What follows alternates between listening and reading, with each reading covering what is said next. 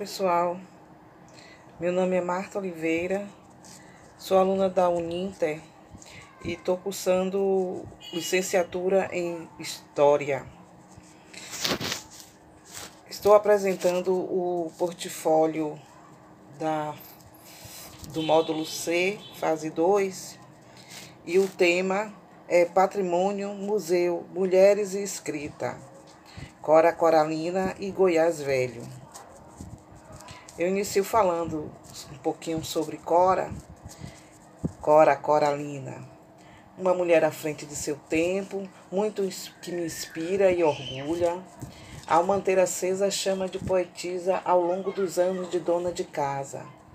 Mãe e doceira, cumpriu as obrigações que lhe foi imposta pela vida, contornou e algumas vezes atravessou o mar das circunstâncias, com a sabedoria que não se adquire nas universidades. Sua coragem me revigora pessoalmente, pois estou uma graduanda temporã em homenagem à minha mãe, a primeira e mais importante heroína do livro da minha vida. Me remete também à história da minha tia, que transformou-se em uma espécie de matriarca, de, de que da família que a acolheu quando ficou órfã, ainda criança. E hoje, como uma guerreira em combate, segue provando que a vida não é uma receita de bolo e que o improvável, o inesperado, a coragem podem surgir a qualquer tempo, em qualquer vida humana, independente de etnia, gênero, religião ou mesmo das probabilidades.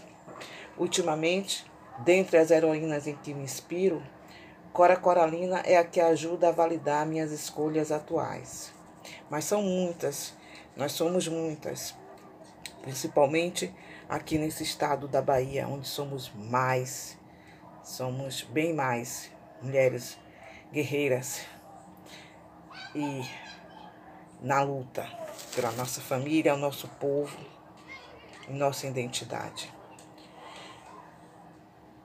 Segue uma, um texto da sábia Cora Coralina.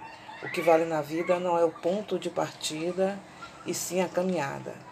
Caminhando e semeando, no fim terás o que colher. Cora Coralina. Uma das muitas heroínas brasileiras anônimas ou semi-anônimas foi Maria Filipa, uma negra, trabalhadora braçal, marisqueira, quituteira, idade imprecisa, que viveu na ilha de Taparica nos anos 1800. Segundo o escritor Ubaldo Osório Pimentel, essa guerreira liderou um grupo composto, em sua maioria, de mulheres, igualmente marisqueiras e pescadoras local, contra os soldados portugueses, usando estratégias simples, práticas e muito eficientes.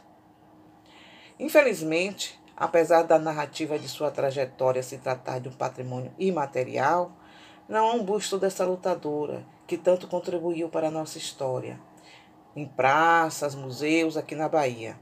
Recentemente, a população de Taparica, em um ato audacioso, incluiu por conta própria o nome dessa heroína na lápide dos heróis da cidade, colocada na Capela da Piedade no ano de 1923, conforme apurado pelo repórter Clarissa Pacheco, do Correio da Bahia.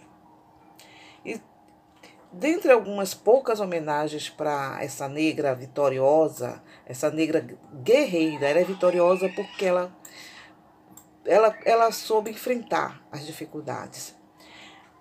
Tem uma, um poema que, que descreve, descreve a, a nossa heroína. A mulher escravizada muito, muito castigo levou, mas Dona Maria Filipa a cabeça levantou.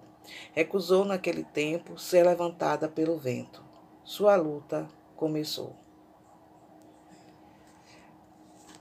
Então, estamos aqui no fim da nossa apresentação. Espero que eu tenha sido sucinta e tenha sido clara. Grata pela atenção. Até a próxima.